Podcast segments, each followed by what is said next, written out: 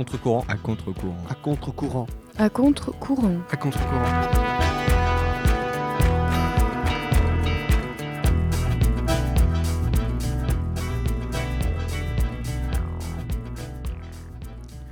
Bonjour à tous et bienvenue sur Aquaonde et notre fidèle émission à contre-courant avec en ce 10 février 2016 trois rubriques à la clé et tout d'abord accueillons notre intervieweur Cyril dans Le Visiteur. Bonjour à tous et à tous, c'est Cyril.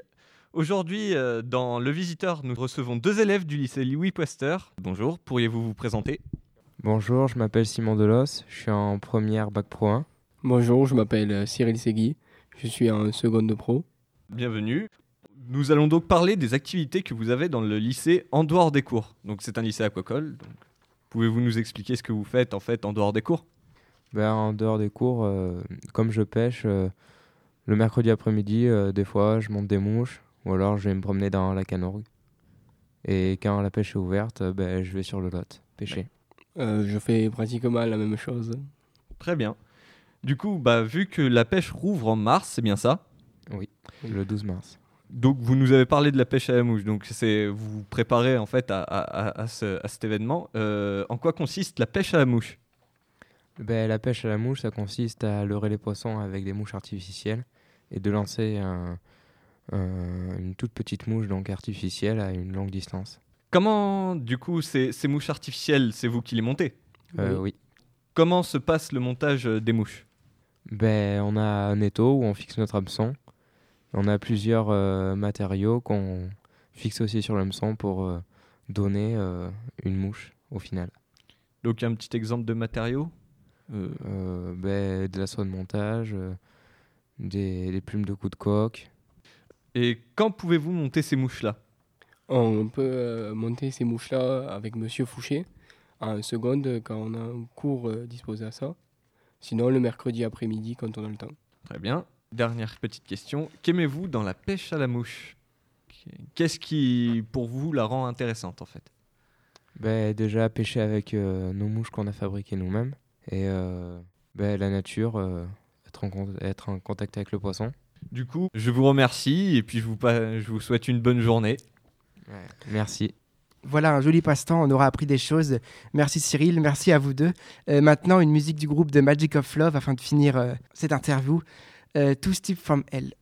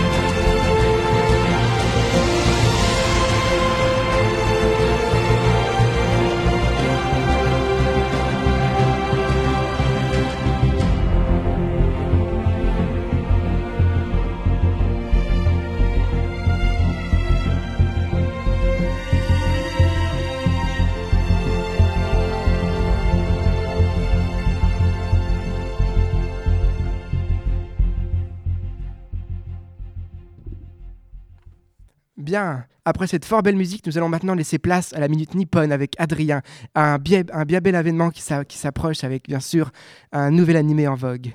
À vous. La minute nippone. Bonjour les petits loulous et bienvenue dans la milieu d'Ippon. Alors aujourd'hui, nous genre, qu'est-ce qu'on va parler? Eh ben, on a sorti dans notre bon vieux CDI, qui même si on n'a pas beaucoup, a eu un petit nouveau, aujourd'hui un bon petit manga qui est fait par un Français, et oui, en fin d'origine, qui s'appelle City World. Qui a deux tomes hommes au CDI, donc si vous voulez le trouver, ben si. City Home est un petit BD, donc un manfra comme on appelle chez nous, ce- de type shonen, on peut dire, de 7 tomes, sorti entre 2012 et 2015 et produit par Ankana. Ah, euh, écrit par Rim, euh, écrit par dessiné par Guillaume, par Guillaume Labert et Rémi Guéry. L'histoire nous entraîne au XVIIIe siècle dans un cercle alternatif où se produit un étrange phénomène. Imaginez que tout ce que vous écrivez et décrivez par dessin sur une feuille se promène un être vivant.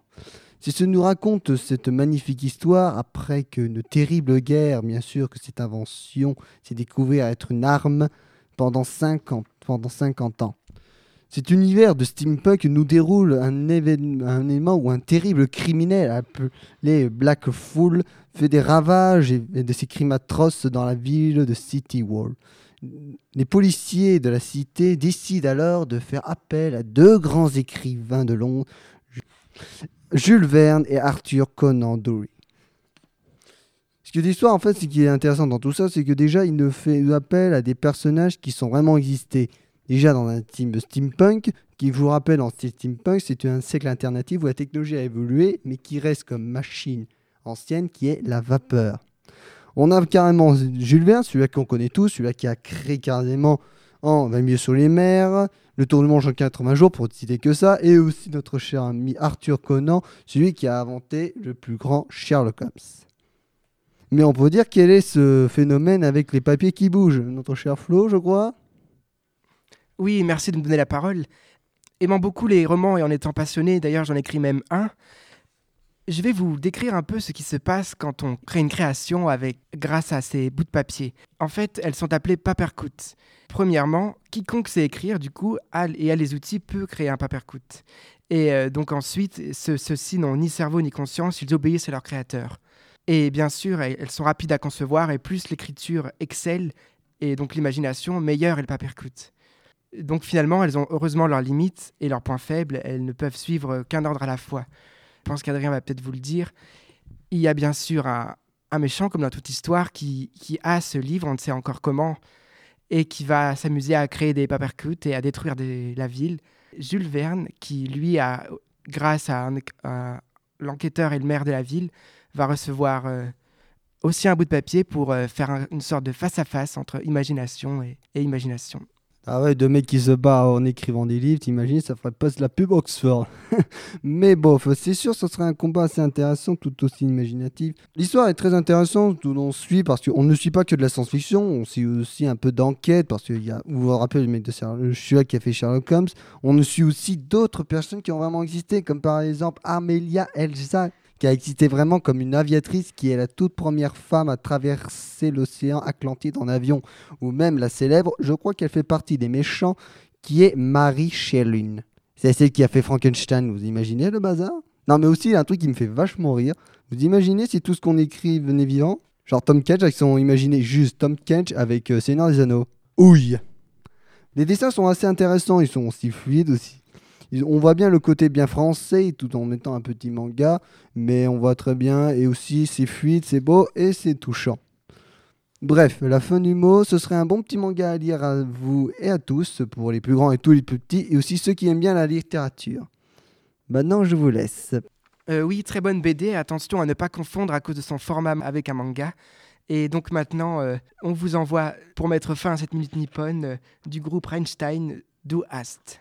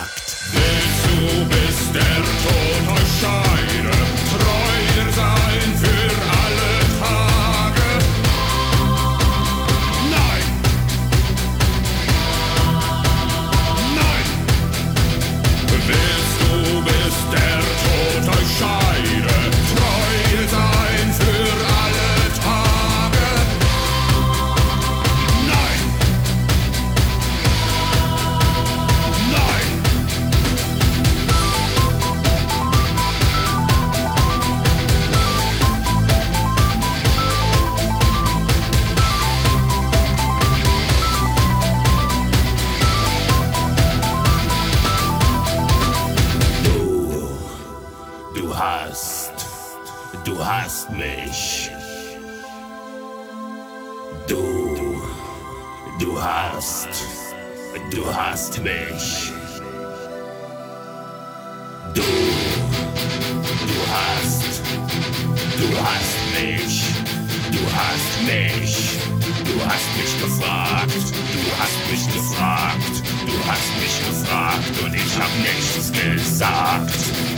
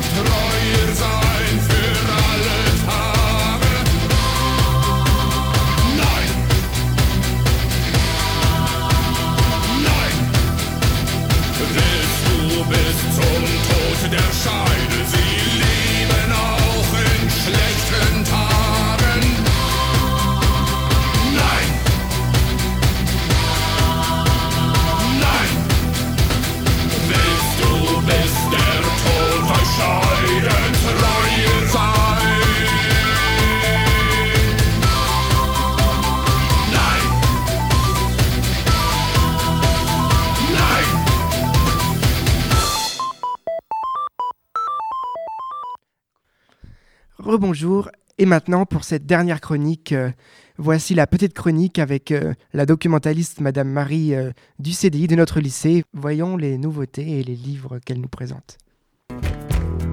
La petite chronique. Donc, je voulais vous, vous parler effectivement d'un- d'une BD qui a au CDI, qui s'appelle Les Chroniques de Jérusalem, du dessinateur de bande dessinée Guy Delisle.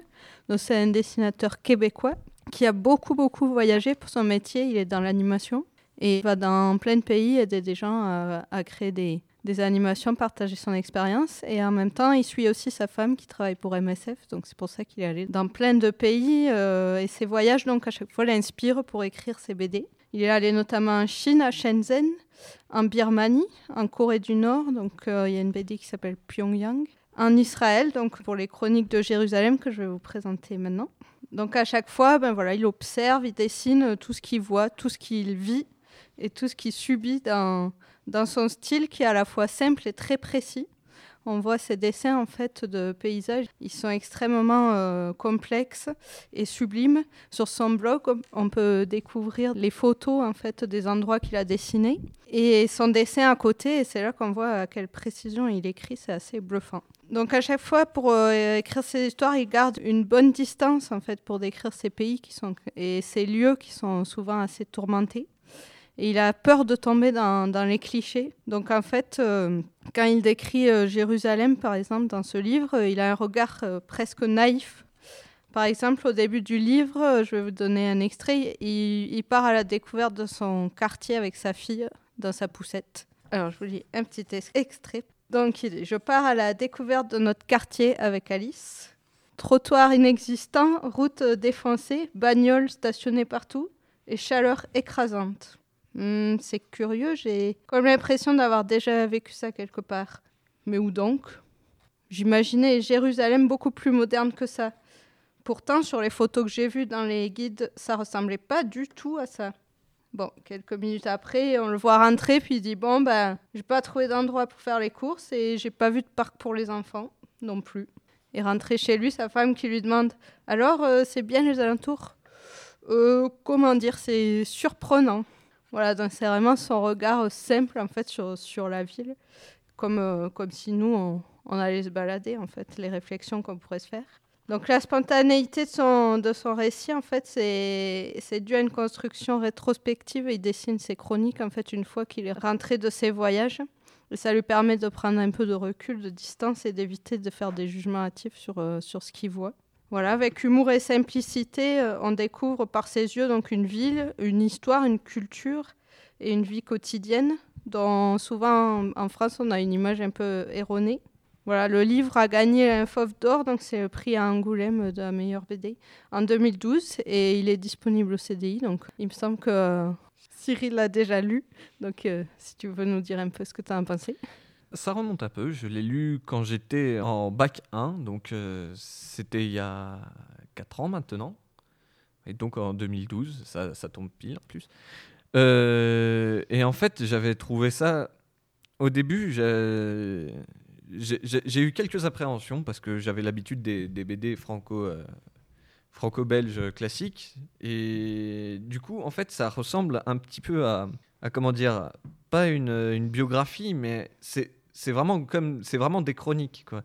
C'est ça retrace ce qu'il a fait. Donc fois de temps en temps c'est touchant. Donc il y a une partie où il est à Gaza et forcément c'est forcément touchant. Sa femme travaille pour me- Médecins sans frontières. Il y a des anecdotes, c'est immanquable. Des fois, c'est rigolo. Donc, euh, par exemple, justement, pour reprendre, quand il trouve un magasin, on le voit qu'il il est, il est bien heureux. C'est c'est en fait la vie d'un homme, euh, comme à peu près Monsieur Tout le Monde, se retrouvant dans des, dans des lieux euh, bien particuliers, en fait. C'était vraiment intéressant. Eh bien voilà, c'est la fin de cette, de cette dernière rubrique. Euh, On a pu avoir une très bonne présentation de ce livre. Je vous le conseille aussi de le lire. Je pense que je vais le lire aussi d'ailleurs en tant qu'amateur de romans, de livres, de fantasy. Enfin, même si là, c'est. Mais c'est très bien quand même à voir, même, même si c'est réaliste. Donc, c'est notre dernière rubrique de ce mercredi. J'espère qu'on se reverra tous bientôt. Continuez à nous suivre et voici la dernière musique euh, de Yael Nahim, une chanteuse d'Israël du Dream is My Head.